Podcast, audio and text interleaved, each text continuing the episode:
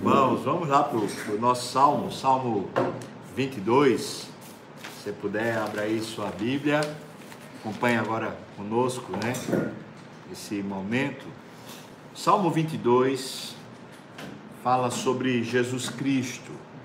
Foi escrito por Davi, ao mestre de canto, segundo a melodia Corsa da Manhã.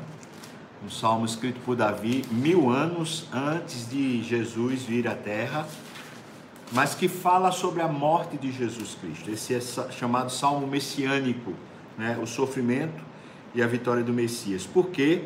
Porque em vários momentos no Salmo a gente vai encontrar as expressões da cruz, da crucificação. Eu vou já, já falar para você quais são esses versículos e por favor acompanhe aí. Versículo 1: Deus meu, Deus meu, por que me desamparaste? Nesse versículo Jesus cita literalmente esse texto lá na cruz. Um pouquinho mais adiante, no versículo 7, diz: Todos os que me veem zombam de mim, afrouxam, afrouxam os lábios e meneiam a cabeça.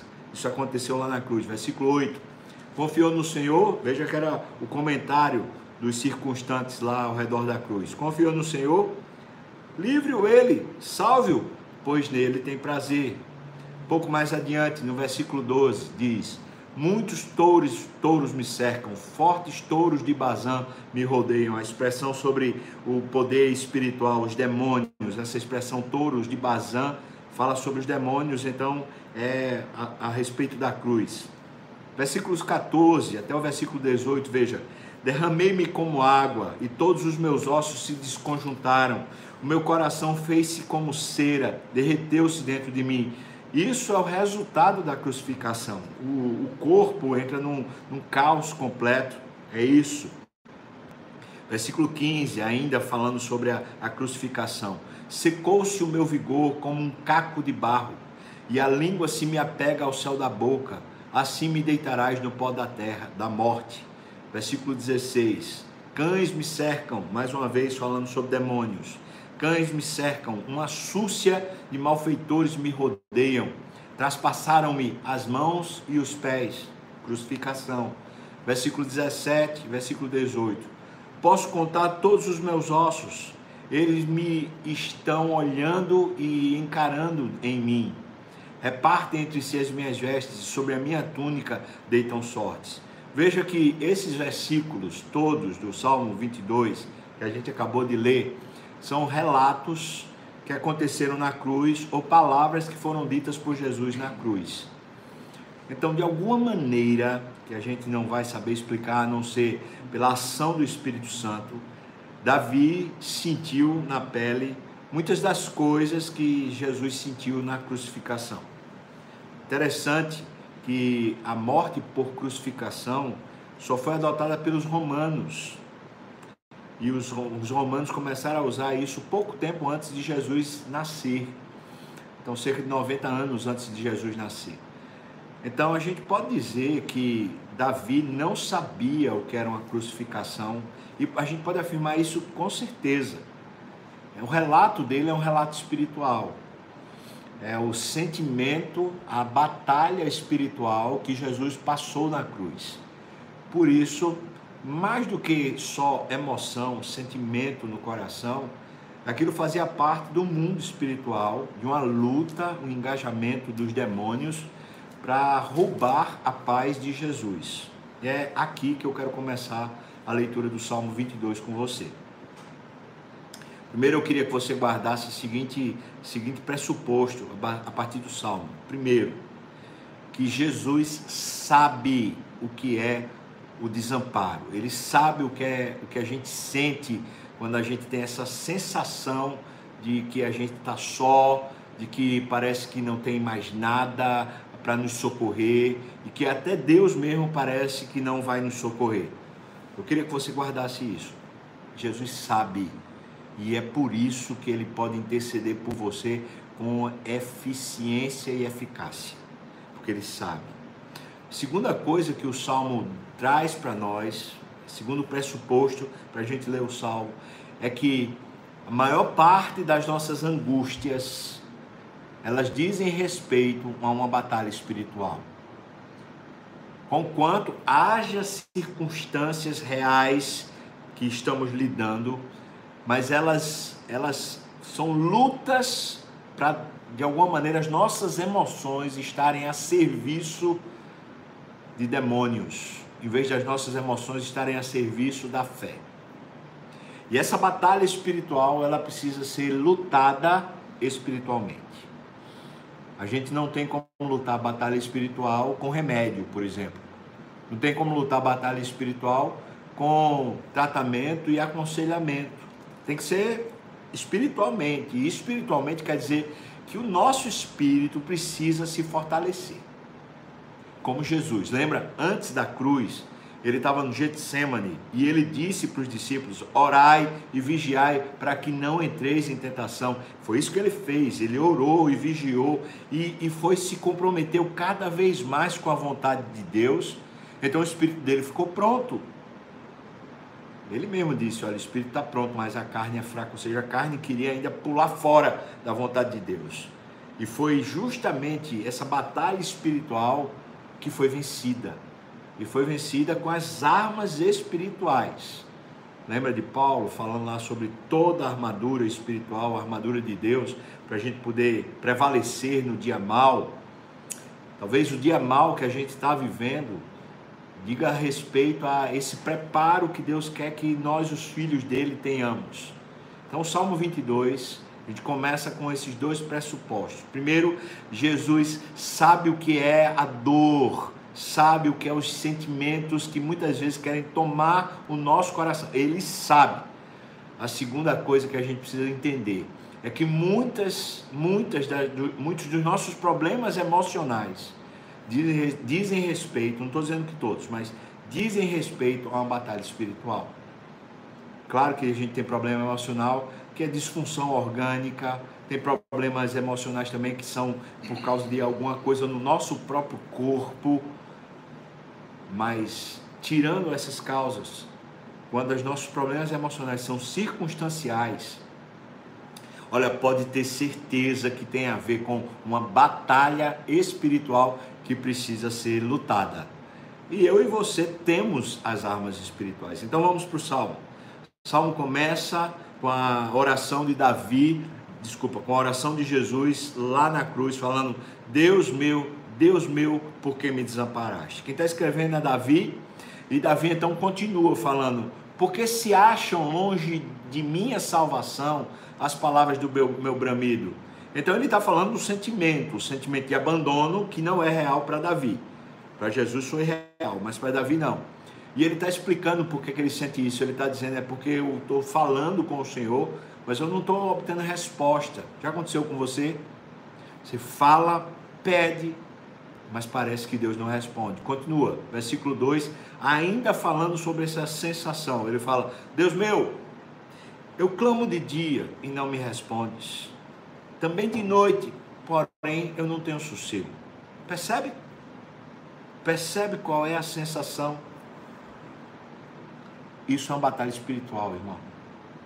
Essa sensação de abandono de que não tem ninguém por nós, é uma imensa batalha espiritual.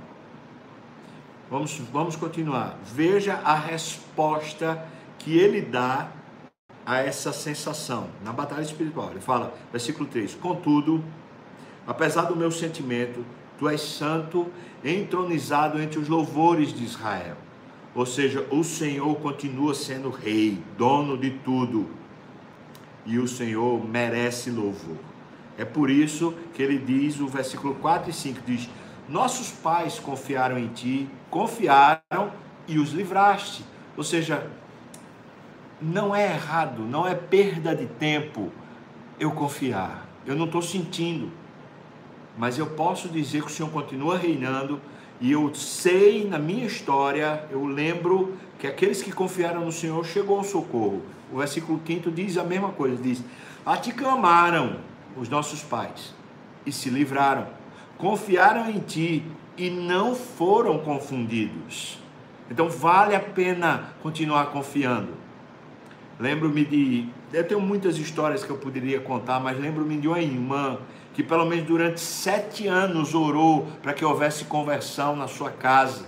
No caso, era um marido que era descrente, pelo menos sete anos de oração, e parecia que, que Deus não respondia, até que chegou o momento da salvação. Louvado seja Deus, porque Deus faz essas coisas. Muitas vezes essa batalha duradoura é justamente para tornar o nosso coração mais confiante no Senhor. Continua, versículo 6, ele entra num novo momento do salmo. É um momento onde ele se avalia. E eu quero conversar sobre, sobre isso. Versículo 6 a 8, veja que ele diz assim: Mas o Senhor é rei, mas eu sou verme. Eu não sou nem homem, no sentido de ser humano, tá? Eu sou opróbrio dos homens e desprezado do povo. Isso é uma referência a Jesus, com certeza, que foi um opróbrio, né? Ele sofreu o opróbrio, a vergonha, a ignomínia, ele sofreu. Mas veja o que ele diz. Esse sentimento de que ah, eu não mereço nada, eu sou um verme, eu sou desqualificado, sabe esse sentimento que normalmente a psicologia vai chamar de baixa autoestima? Ela está normalmente associada à ideia de desamparo a ideia de desonra, a ideia de que a gente está sendo de alguma maneira humilhado. Esse é o sentimento. Esse não foi o sentimento que tomou o coração de Jesus, mas está tomando o coração de Davi. Jesus passou pelo opróbrio, mas ele não se, se sentiu como verme. Jesus, Davi está se sentindo. Ou seja, ele está entrando num quadro de depressão. Continua, versículo 7. Todos, isso é Jesus literalmente, todos os que me veem zombam de mim, afrouxam os lábios e meneiam a cabeça. Foi isso que aconteceu lá na cruz. E Davi está sentindo alguma coisa muito própria é, do que Jesus sentiu. Essa coisa de das pessoas não ligarem. Ele está sofrendo, mas parece que ninguém consegue entender o sofrimento dele e parece que desprezam o sofrimento dele. Você já sentiu isso? Cuidado com a autocomiseração, porque quando a gente começa a dizer, ah, é porque eu sou, sou um verme, ah, eu, eu não presto para nada, cuidado.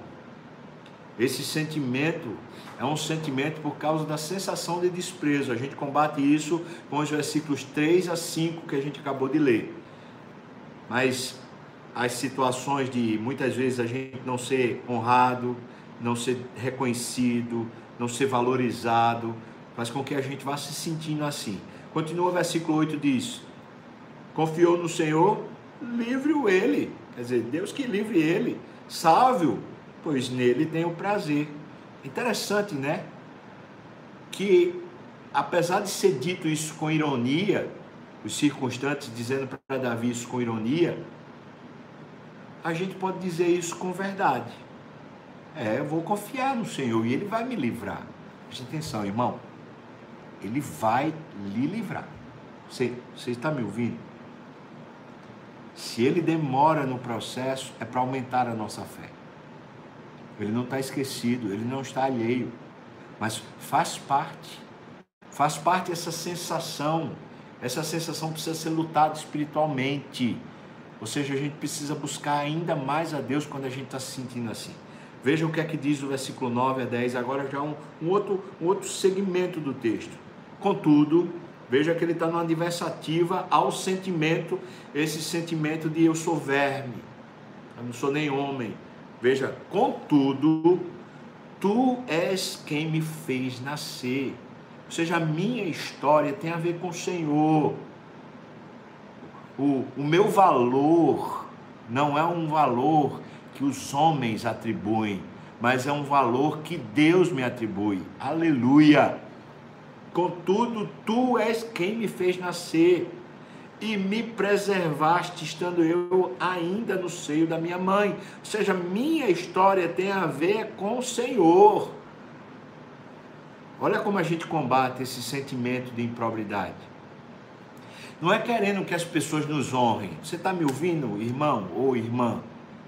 Não é querendo que as pessoas comecem a nos valorizar, mas é olhando para o valor que nos foi dado por Deus. Continua, versículo 10 ele diz: A ti me entregarei, desculpa, a ti me entreguei desde o meu nascimento, ou seja, minha história toda só tem a ver com a tua bondade, Senhor. E ele continua: Desde o ventre da minha mãe, tu és o meu Deus. Eu não sei se você pode dizer o que Davi disse, que desde, desde o começo, né? Eu, por exemplo, só vim a me converter aos 12 anos. Mas eu posso dizer, baseado nas Escrituras, que Deus já tinha me escolhido desde antes de eu nascer. Jesus Cristo tinha morrido por mim e já tinha me escolhido para ser salvo. Aos 12 anos eu me encontro com Ele. Então minha história tem a ver com Deus. E eu estou falando isso não é porque eu sou pastor, não, tá? Eu estou falando isso porque eu tenho uma aliança com Deus. Eu sou filho de Deus. Eu sou salvo pelo sangue da cruz. E Ele me atribui valor. Não o valor que eu mereça, porque eu sou pecador, mas o valor da vida do filho. Ele disse, vê só, com a morte do filho dele por mim, ele disse: Eu, eu dou valor a você tirando a vida do meu filho para dar a vida dele para você. É muito pesado isso. É como se Deus estivesse dizendo: eu, eu vou dar mais valor a você do que ao meu próprio filho. Veja o que eu estou dizendo: é como se.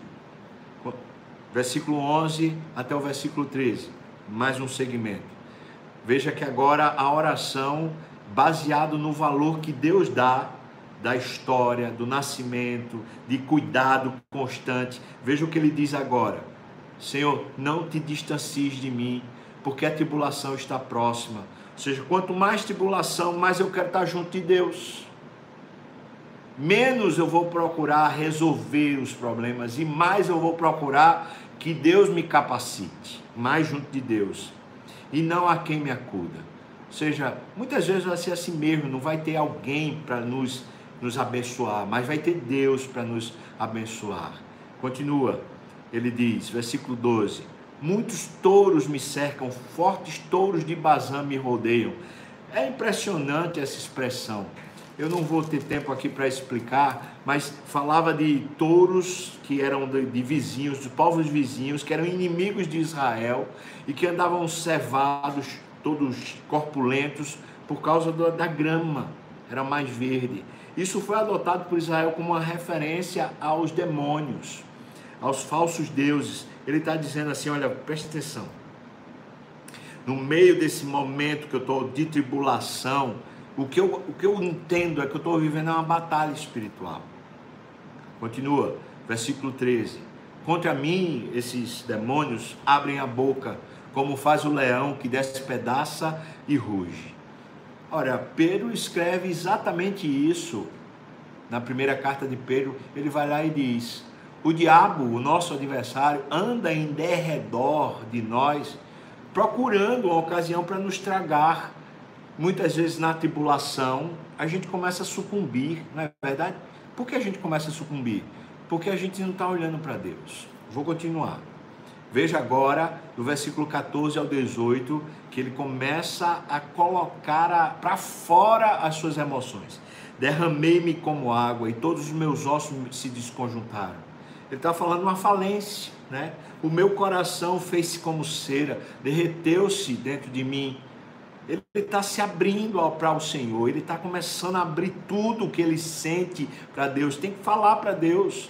Versículo 15: Secou-se o meu vigor, como um caco de barro, e a língua se me apega ao céu da boca, assim me deitas no pó da morte. Que coisa impressionante, ele está ele tá colocando tudo para fora, está falando: olha, eu estou aqui falido, eu estou sem competência, estou me sentindo como um morto. Ele continua: cães me cercam, mais uma vez uma alusão a, a uma batalha espiritual. Uma súcia de malfeitores me rodeia. Nesse caso, Davi sabe que tem pessoas tramando contra ele. Continua: traspassaram-me as mãos e os pés. Aqui é a, a, sensação de Davi de ser, de ser alvo de infidelidade, de, de ser atraiçoado pelas costas essa sensação de que ah, aquilo que é útil, as mãos e os pés foram rasgados. Para Davi é isso, mas é uma referência a Jesus, que tanto as mãos como os pés foram traspassados por causa da crucificação. Continua, versículo 17 diz: Eu posso contar todos os meus ossos, ou seja, ele perdeu o apetite por causa da luta, da tribulação, ficou sem fome. É um quadro de depressão isso aqui, né? Eu posso contar todos os meus ossos. Ele, eles me estão olhando e encarando em mim. Quem? Os malfeitores, os inimigos, os traidores. E claro, essa luta espiritual, fica, fica esse sentimento de zombar, de ser zombado. É impressionante porque quando a gente está na depressão, a gente olha para a gente mesmo e a gente não consegue ver nada de bom, né? A gente não consegue mais ver beleza nenhuma. Até se a gente emagrecer, a gente querendo emagrecer, a gente acha ruim. Se a gente engordar, precisando engordar, a gente acha ruim. Por quê? Porque está ruim é o coração, né? E veja que ele está dizendo, é, eu posso contar, eu consigo verificar em mim mesmo. E, e também vejo que os outros olham para mim e falam que fiasco, que coisa horrorosa. Essa é uma sensação e ele está colocando para fora, está falando para Deus. Versículo 18: Repartem entre si as minhas vestes e sobre a minha túnica deitam sorte. O que Davi está falando é de novo da, da ideia de ser traído, de, de haver gente traiçoeira no meio, que está querendo tomar o trono dele, que está querendo usurpar o trono dele. Mas o que aconteceu com Jesus foi literalmente isso: pegaram o manto dele, a túnica dele e repartiram, deitaram sortes sobre o Rei dos Reis, o Senhor dos Senhores. Versículo 19 até o versículo 21. Ele mais uma vez contrasta os sentimentos com aquilo que Deus é. Ele fala: Tu, porém, não te afastaste de mim. Você percebe? Quando ele começou a abrir o coração para Deus, rasgando as entranhas, ele começa a sentir de novo a presença de Deus. É que esse pus da nossa alma, enquanto ele não sai, faz a gente ficar latejando. A gente precisa falar para Deus e falar mesmo os sentimentos, as emoções. E quando a gente coloca para Deus, veja o que acontece. Tu, porém, Senhor, não te afastaste de mim, força minha, apressa-te em socorrer-me. Que bênção! De novo, parece que uma, um fio de confiança começa a entrar. Aqui é como se ele começasse a sair da, da depressão, dessa batalha espiritual aqui. Veja o que ele diz, versículo 20: Livra-me a, a minha alma da espada e das presas do cão a minha vida. Aleluia! Sim, Senhor, vem, eu sei que o Senhor já está mais perto e o Senhor vai me livrar desse negócio. Versículo 21. Salva-me das falses do leão e dos chifres dos búfalos. Sim, tu me respondes. Aleluia. Olha, eu não, canso de, de, dizer isso até para a minha própria alma. Ele está vindo para me salvar. Ele vem para nos salvar. Aleluia, aleluia. Versículo 22 ao versículo 25. Veja que ele está ainda nesse mesmo, nesse mesma percepção, nesse sentimento. Ele começa a colocar novas perspectivas. Ele diz: A meus irmãos declararei o teu nome. A saúde está chegando. Então ele vai contar agora a história da luta espiritual falando do nome do Senhor. A meus irmãos declararei o teu nome. Cantar-te-ei louvores no meio da congregação. Eu preciso falar que Deus é grande, que Deus é fiel, que Deus nos surpreende. Versículo 23. Vós que temeis ao Senhor, louvai-o. Glorificai-o vós todos, descendência de Jacó. Reverenciai-o vós todos, posteridade de Israel. Vamos lá, povo de Deus. Está na hora da gente louvar a Deus. Está na hora, se há algum fio de esperança, se a gente ainda tem uma perspectiva da ação de Deus, vamos falar bem de Deus e vamos contar a todas as pessoas. Divulga para as pessoas a bondade do Senhor, a majestade de Deus, a glória que há no seu nome. Vai lá e fala. Versículo 24. Pois não desprezou, nem abominou a dor do aflito, caso dele, né? Nem ocultou dele o rosto, mas o ouviu quando lhe gritou por socorro. Deus vem para nos abençoar quando gritamos por socorro. Versículo 25: De ti vem o meu louvor na grande congregação. Eu cumprirei os meus votos na presença dos que o temem. Eu vou cumprir a minha consagração. Aquilo que eu disse para Deus, eu vou dedicar, eu vou entregar. Se a gente tem dito para Deus, Senhor, toma a minha vida, então faz parte a gente viver para Ele, ou não? Então talvez toda essa luta, essa depressão, esses momentos de embaraços dentro da nossa alma, de circunstâncias adversas, de, de traição, esses problemas que, que fazem as nossas emoções se conturbar, talvez seja sempre para nos levar de volta a lembrar que a nossa aliança, nosso compromisso, nosso voto, né? Nosso pacto é com Deus. Não é? É com Deus. Versículos 26 a 31 agora, ele fala: Os sofredores hão de comer e fartar-se. Presta atenção, promessa de Deus, escrita por Davi como uma profecia. Vou dizer de novo: os sofredores hão de comer e fartar-se. Louvarão o Senhor os que o buscam. Aleluia. Vamos buscar o Senhor. Viva para sempre o que? O vosso coração. Aleluia. Continua. Lembrar-se-ão do Senhor e a ele se converterão os confins da terra, perante ele se prostrarão todas as famílias das nações. Deus será exaltado por toda a terra. Continua. Pois do Senhor é o reino, é ele quem governa as nações. Aleluia! Essa pandemia parece que evidenciou isso ainda mais, ou não? Eu não canso de pensar nisso. Veja, um, um negocinho chamado vírus, que não dá para ver nem no microscópio, a não ser um microscópio eletrônico. Esse negocinho conseguiu mover a terra toda, conseguiu colocar medo, conseguiu derrubar economias e o poder do dinheiro parece que se esvaiu. Glória a Deus, porque Ele governa as nações, porque do Senhor é o reino. Versículo 29. Todos os opulentos da terra hão de comer e adorar. Todos os que descem ao pó se prostrarão perante ele, até aquele que não pode preservar a própria vida vão se curvar diante dele. Versículo 30. A posteridade o servirá, ou seja, a próxima geração. Falar-se-á do Senhor a geração vindoura. Versículo 31 hão de vir anunciar a justiça dele ao povo que há de nascer, contarão que foi ele quem o fez. Aleluia. Ainda tem uma promessa sobre o próximo momento da história, porque Deus vai continuar sendo conhecido e vai continuar sendo rei. Aleluia. Você percebe? O sentimento começa, Deus meu, Deus meu, por que me desamparaste? E à medida que a gente vai abrindo o coração para Deus, à medida que a gente vai lembrando que Deus sempre foi conosco, é o Deus da história, história dos nossos pais, à medida que a gente vai lembrando que Ele é o dono do trono, o trono do universo, que a gente tem como buscar, a gente pode confiar um pouco mais, a gente pode ter expectativa um pouco mais, a gente começa a vencer a batalha espiritual. A batalha espiritual, irmão, é porque muitas vezes as circunstâncias tiram os nossos olhos de Deus e a gente fica olhando para a força do demônio, para a força do inimigo, que está como um leão, pronto para nos tragar. E a gente começa a sucumbir, pensando: meu Deus, quem vai me livrar disso? Nessa hora, muitos sentimentos conturbados vão inflamando dentro do nosso coração e a gente precisa expurgar isso. Como é que a gente expurga? Com soluções humanas, não, não, não, não. É uma batalha espiritual.